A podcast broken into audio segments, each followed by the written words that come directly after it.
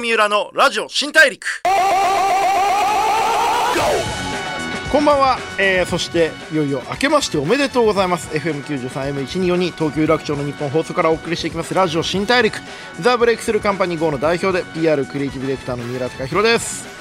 いやー明けましたね。こう2022年。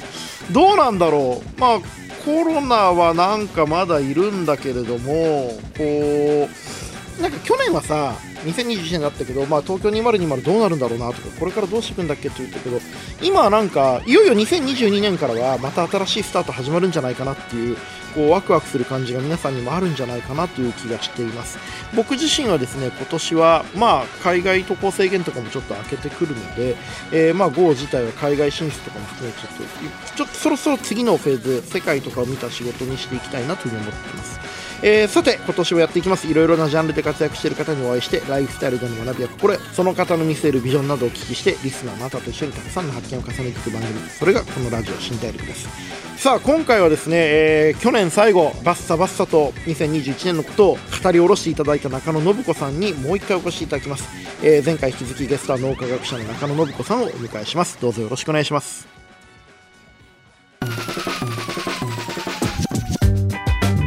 Through here. 郷三浦のラジオ新大陸。ブレイクスルー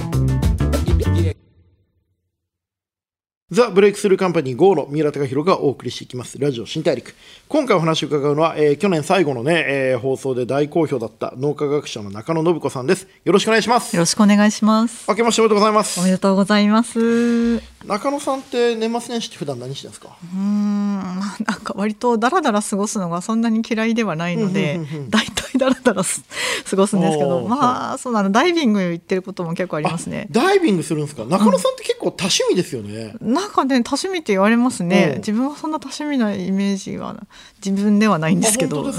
えー、ちょっと改めてご紹介です。中野さんといえば脳や心理学をテーマに研究や執筆な活動を精力的に行っていて、著書も多数あり、科学の視点から人間社会で起こりうる現象及び人物を読み解く語り口に定評があります。またテレビのコメンテーターとしても広く知られています。まあ、もちろんそのご存知の方も多いと思うんですけど僕的にはやっぱりその例えば不倫とか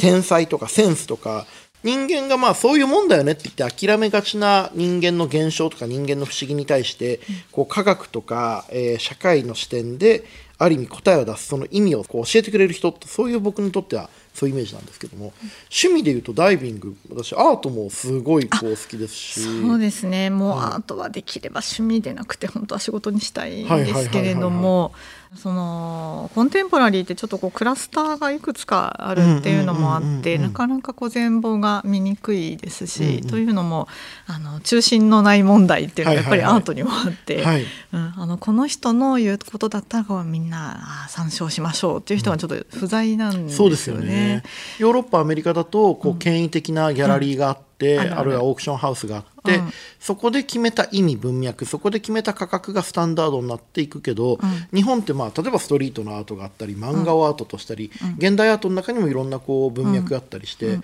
まあ、正しい答えがあるのか必要なのかどうかは別として一個の主流とか正しいものがない感じがしますよね。そうですね。やっぱりマーケット主導型でかなり価格が決まったりとか、うん、それもこうメディアを駆使して、うん、あのまあ売ったもん勝ちみたいな風になっているのが、まあ、それを憂慮している人もいるし、おそれ面白いねと言って、自分も参入して売っていくっていうギャラリーもあるしで、まあ、すごくこう混沌とした感じがありますよね。そうですね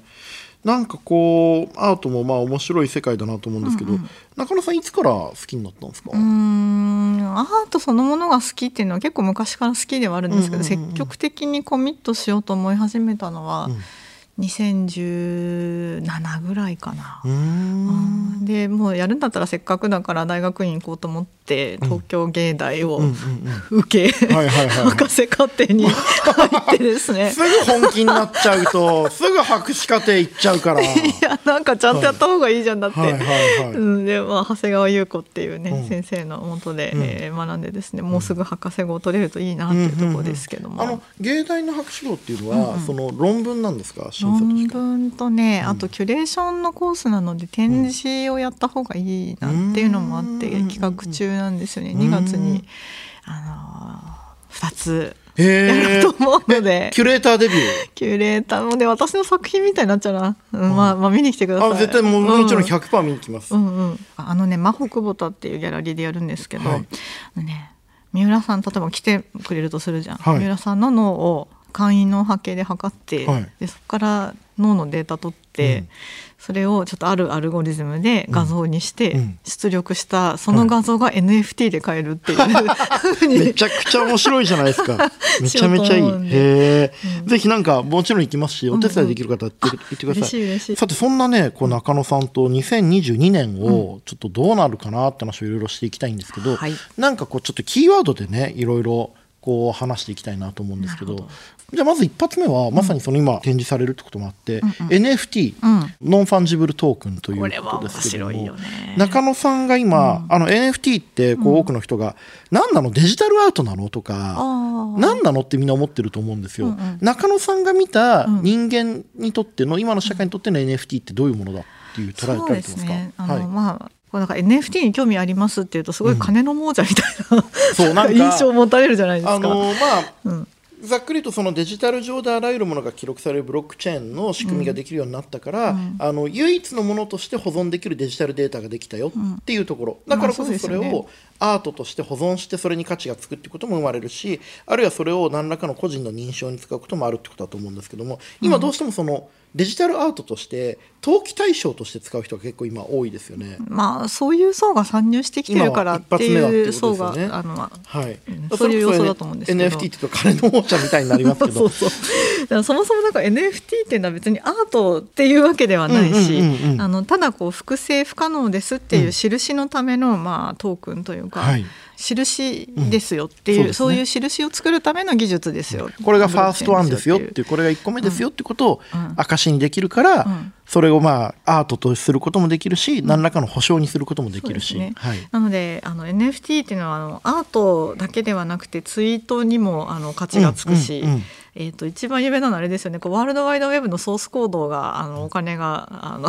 まあ、ある程度ついて。金額がついたとかあと、うん、ツイッターの最初のツイート目1ツイート目も確か保存されて金額になってますよね。なってますよね、うんうんうん、あそういうのもあるので何十億とかで売れてるんです結構な価格がついてますよね。うん。うんうん中野さんは NFT は結構入手したりとか買ったりとかしてみてるんですか？自分で売ろうって思っているので、うん、ちょっとこうテスト的に、やってるっていう感じであんまコレクションっていうあれじゃないんですけど、でもこれからもある意味アートみたいな形市場ができていったりとか、逆にこう多分今の僕らからすると新しいものだから、うん、こうやってみようかやってみないかとか、うん、怪しいとか危ないとか思ってるかもしれないけどもともとこれがあるものとして生まれた時代の10代、20代のアーティストやこうファンとかは普通のものとして扱っていくと思いますもんね。私もそう思いますね、電子書籍もえーって言われてたけれども、あっという間にこっちの方が主流になりつつあるし、でやっぱりあの感染症に強いでしょう。こっちの方が物に触らないから。うんうん。うん。から当然こう物に触るっていうことを重視した、まあ、工芸とかね、そういう点ではあれあの本当に物理的な存在が大事なアートですけれども、うん、でもそうじゃないこうコンセプチュアルなものだったら、うん、もしかしたらデジタルの方がいいかもしれない、コンセプトそのものに価値をつけるということもできるようになったわけですから、うん、なんかもうそっちにだんだんシフトしていくのかな可能性がありますよね、今の中野さんがしれっとすごく本質的なことをおっしゃったのが、うん、あの多くの方が勘違いしているのが、うん、アートって美しいものとか質量とか素材に価値があると思いがちだけど、うん、そうじゃなくてそれによって表現されているコンセプトに価値がある。あ特にねっていうことが分かるか分からないかが大きいですよね。特にコンテンポラリーはそっちだから。なんか近代以前の美術が好きな人はやっぱ物だろっていうのはあると思うんですけど、でもコンテンポラリーが好きな人は物が美しければ美しいほどむしろちょっとダサいと思ったりするわけですよ。で本当はこう考え方がちょっとその作品に触れた時にガラッと変えさせられたりとか、自分が一面的にここで思考停止してるなっていうところがより深くまで見れるようになったっていうのが、コンテンポラリーアートの重要な意義なわけですよね。こう美っていうものとなんか気づきの価値っていうのはちょっと違うんだという、まあ、脳の中でも違う箇所が、あのそれを処理してるんですけども。みんなが美しいと思うものってちょっと古くなりやすかったりする、で確かに脳の中でも古いものとして認知される、でむしろ新しいものでちょっとグロテスクだったり、あの最初は受け入れ方があったりするものだったりもします。あのまあなんだろうな夕日の美しさと美人の美しさは違うんですよ、処理する場所が。面白い。夕日の美しさと美人の美しさ処理するところ違う違うんですよ。でまあ言ってみればね、うん、で夕日の美しさもこう古今東西あんまり変わらないですよね、うん、ずっと昔から夕日が美しいと言われているし、うん、まああの洋の東西もそんな問わないけれども、美人の基準ってめちゃくちゃ変わっている、えーまあ、洋の東西でも違うというか、まあ、国ごとに美人の基準は違いますね、で今までこういう人が美人だとされてきたけれども、その美人の形態からちょっと外れるような顔の人、でもすごいクールで素敵ってなると、美人の基準もどんどんそっちに寄っていったりします。でまた何十年かするとその基準もまた変わるということが起こるわけですけれども、その基準の変わり方っていうのが実は定式化できるんじゃないかというのを本当は研究したいんだけど誰か一緒にやってくんないかな。るほど、ちょっと美の基準の変化を定式化する研究のパートナー、中野さんが募集してます、募集してます。リスナーの方ぜひどうぞ。お願いします、はい。うん、なるほどね。いや面白い。でそっちの方がやっぱりコンテンポラリーアートっぽいんですよね。今まである基準を壊すものをいいと思う。っていうのがコンテンポラリーの良さだと思いますね。なるほどね。あた今までの基準を壊す、うん、あるいは更新する。そこの行為とかその意味に金を払うんですよね。うんなるほど。面白い。ありがとうございます。ちょっとアートの話も膨らみましたけれどももう一つちょっとお伺いしていきたいことがあって、うん、まあ、ちょっと去年の最終回でも話しましたけど、うん、まあ、コロナっていうものがあったじゃないですか、でまあワクチンとか我々はまあちょっとここから変わっていくと思うんだけれどもコロナによってこう我々はコロナを経験しちゃったじゃないですか。うんうん。でする前とはまた明らかに違って例えばリモートでも会議していいじゃないかとか、うん、人と会う時はマスクをするのが常識だよねとか、うん、いくつか変わったじゃないですかこの後我々の社会ってどう変わっていくと思います？そうですね、うん、なんか意外とこう保守的な部分っていうのが人間にはあるから、結構元に戻っちゃうんじゃないかな、うんっていうのは思いますけどね。オンライン飲み会なんてもう本当に廃れたし、よくあんなどうでもいい、無理なものをありだよねって言ってましたよねみんな。恥を知れ いや絶対流行んないと思った、うん、いや、俺ももうバカかと思いましたもん、うん、12回やってみたけれども。やってみたけど、うん、いや私2回ぐらいやってもう無理だと思いましたね、そうですよね、あのオキシトシンの実験で面白いオキオキシトシン？っていう、はい、あの愛情ホルモンを私たち個々が持っていて分泌してるんですけれども、同じ個体と同じ空間にいると、どうもその人に愛着を感じるというか、まあ、仲間感が生まれるというふうに多分認知されると思うんですけれども、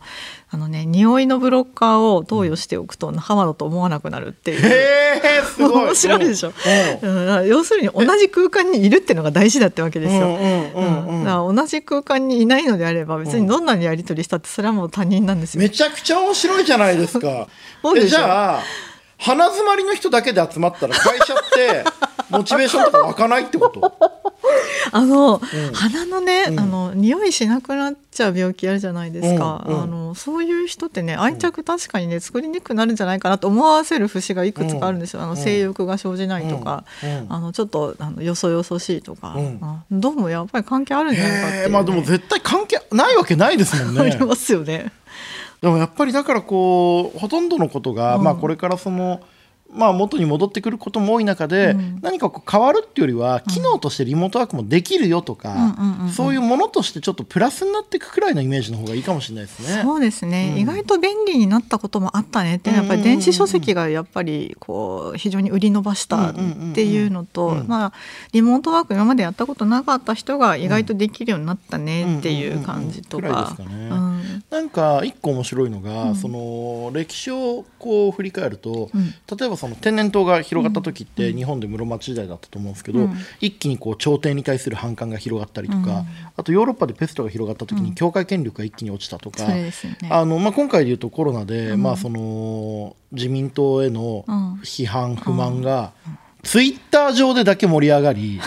対して世の中変わらなかったっていうのが 結構面白いなと思ったんですけど そうね、うん、まあちょっとなんだろうな議会制民主主義で小選挙区制でってなると、うん、25%ぐらいの人が支持してると意外と政権取れちゃうっていうのがね、あるのでなかなか変わらない。そのよりこう接触しなくなっていく中で、より価値観の分断が行われていく中で、どうやったらこう我々はもっとこういい社会を作れるみたいなことって脳的にはどうなんですか？これ面白い話題であの、うん、まあ、引っかかる点としては2点あるんですけれども、うん、あのいい社会っていうのは誰にとっていい社会なのかですね。でそのいい社会とは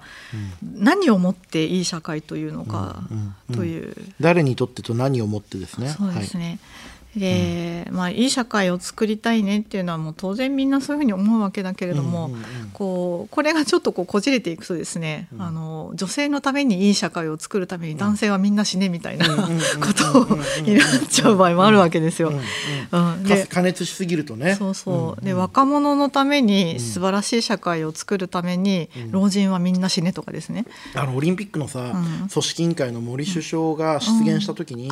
森首相は確かに出現した。でそれを止められなかった自民党も問題があった、っていうだけでいいのに、だから年寄りはダメなんだとか老人はクソだとか親父は本当ムカつくとかああいうのとか、本当に冷静になれって思いますよね。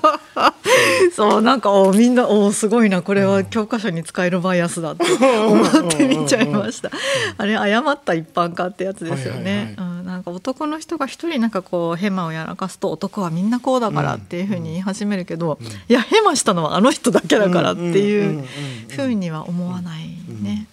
こうインターネットがあるからインターネットうまく使わなきゃとか、うん、SNS をうまく使ってみたいな気持ちになりがちっていうのは本当に危ないことですよね。危 ないと思いますね。うん、だ2022年そういうところをねこううまくやっていってほしいなっていう、まあ、僕ら自身もね、そのいい使い方とか、こう僕らにとっていい使い方をどう発見していくかってことが大事になってくるんでしょうね。そうですね。まあ、自動運転だったりとか再生医療とか予防医療とか。あ NMN どう思います？え僕それ分かんないです。何ですか？あの若返り薬として有名な。えー、何に？幹細胞ですか？何にいやいやえっ、ー、とね、うん、えーまあ、NAD っていう物質があるんですけれども、はい、これどう説明したらいいかな？あの肌？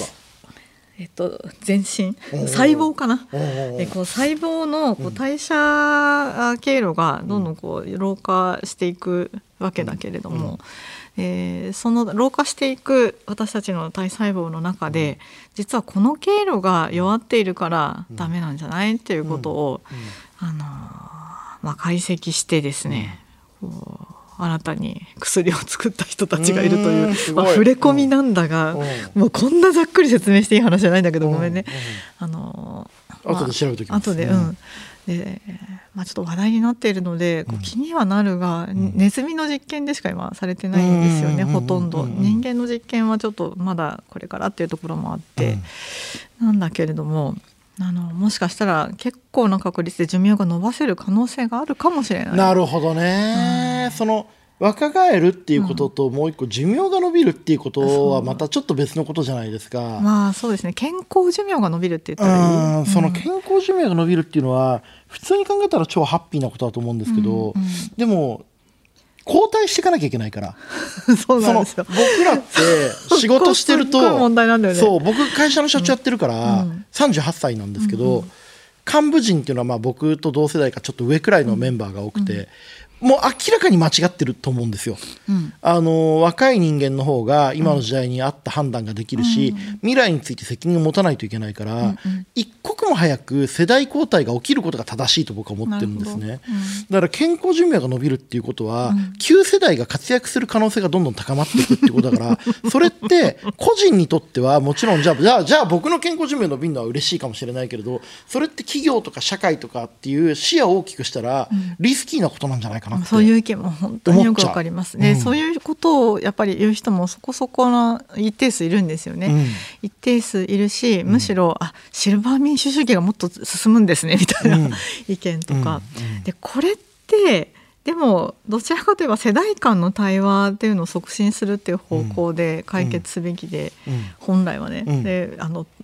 この先ほど言ってた内容って実は突き詰めていくと、うん、年寄りはもうある程度言ったら死んでくださいっていう話になってしまうでしょうね、なかなか言いにくいところでもあるんですよね。でまあ、それをこう健康寿命がじゃあ伸びるっていうことをどういうふうに評価するのかっていうのはあのある程度あのまあ、慎重にはなるわけですけれども、うん、個人の意思決定ではそこそこ、まあ、喜ばしい話でなくはないと。でね、でもやっぱり大前提、うん、科学技術って発展しちゃうのはもうしょうがないから、うん、発展しちゃうものをどう整えるかで考えるしかないかなっていう,、その勝手にこれを僕とか、別に僕僕はもうそもそも消えられないんだけどそのアメリカ大統領なり国連なり自民党なりでこれはダメだってって言っちゃいけないとも思うんですよ。うんうんうん、その発展してる要は盆栽みたいに整えていく枝をちょっと切っていくとかその伸びていく形を整えることはやるべきかもしれないけれども、うん、成長を止めるってことはできないですからね。ですね。うん、まあちょっと NMN の話はさておきそれでもこうパンデミックでもっと人が死ぬかと思っていたら意外と死ななかったねっていう感想、こんなふうに言って大丈夫？大丈夫、あの医療現場の努力により、うん、あの最小限の犠牲で済んだなというふうに自分は捉えているんですけれども、うん、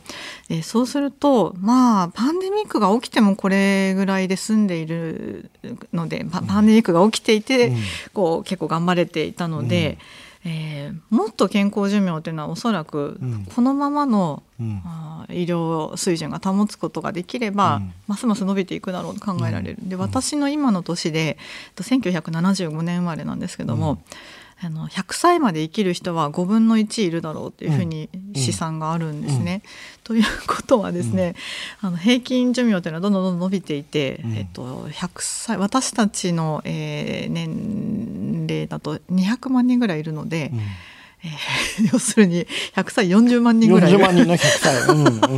計算なんですよ、はい、でそういう時代がやってきた時に、まあ、ど社会的な意思決定としてどういう形が行行われているいくのか、うん、ということも非常にこう今とはだいぶこう様相が変わってくるでしょうしで、ね、若い人が意思決定するっていうことの価値とかどういう思い付けがされるのかなとか民主主義の形態っていうのももしかしたらちょっと考え考える必要があるのかもしれないし、例えば若いい人にちょっと2票分与えましょうみたいになるのか、うん、あのちょっとどうなるのか分かりませんけれども、なかなかこう今までと同じようにはいかないだろう。定年も変えないといけないとおそらく思いますしね。これはね僕ももうこれ23年ずっと言ってるのは、うん、その戦後民主主義の高度経済成長期っていうコンセプト、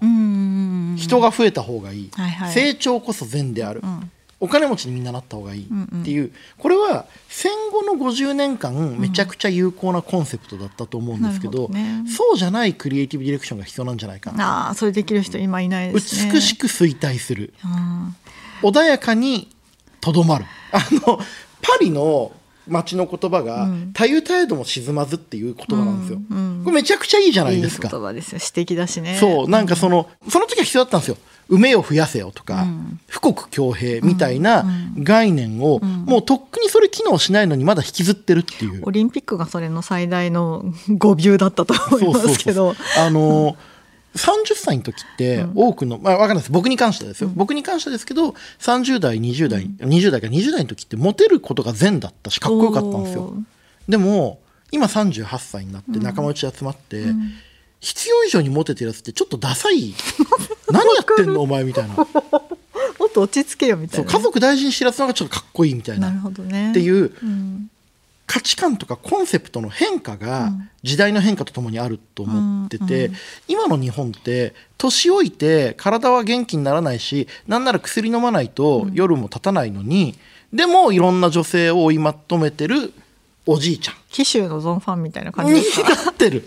かっこ悪い。もっと言うと無理がある。っていう時にかっこいいお年寄りってどんな姿だっけ、うん、っていうことを考えなきゃいけないのが今のフェーズなんじゃないかなっていう気がしますね。すねうん。はい、俺大学に行った時にやっぱり同じような話を先生たちとしてて、うん、もう日本にそんな国力なんかないんだから、うん、国の規模も小さいし、今経済的にちょっとたまたまいいかもしれないけど、今のうちにソフトランディング戦略考えないとダメだよねってずっと言ってたんですよ、もう2000年代初め頃ですよ。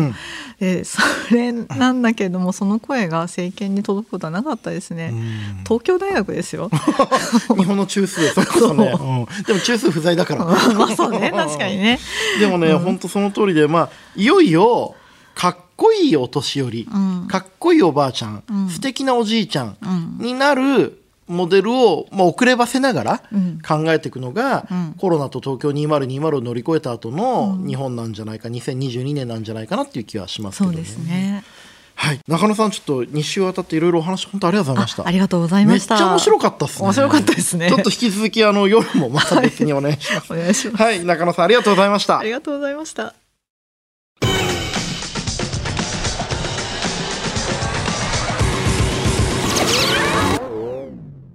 郷三浦のラジオ新大陸 FM93M1242 東京有楽町の日本放送からお送りしてきましたラジオ新大陸。脳科学者で僕の大好きな中野信子さんを迎えしてお話を伺ってきましたがいかがだったでしょうか？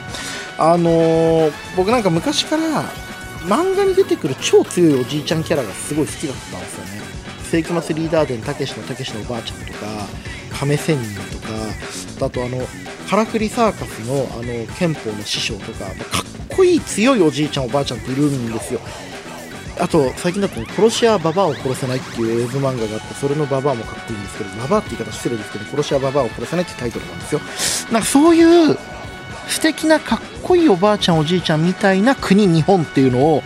どうやって目指していくかそれがなんかここからのテーマなんじゃないかなという気がします。えー、それでは今年2022年もねちょっとそんなことを考えながら一緒にたくさん発見していければいいかなと思ってます。中野さんの著書めちゃくちゃ面白いですしあと2022年はキュレーターとして展示もやられるということでぜひ注目してみてください、えー、ラジオ新大陸お相手はザ・ブレイクスルーカンパニー GO の三浦貴弘でした。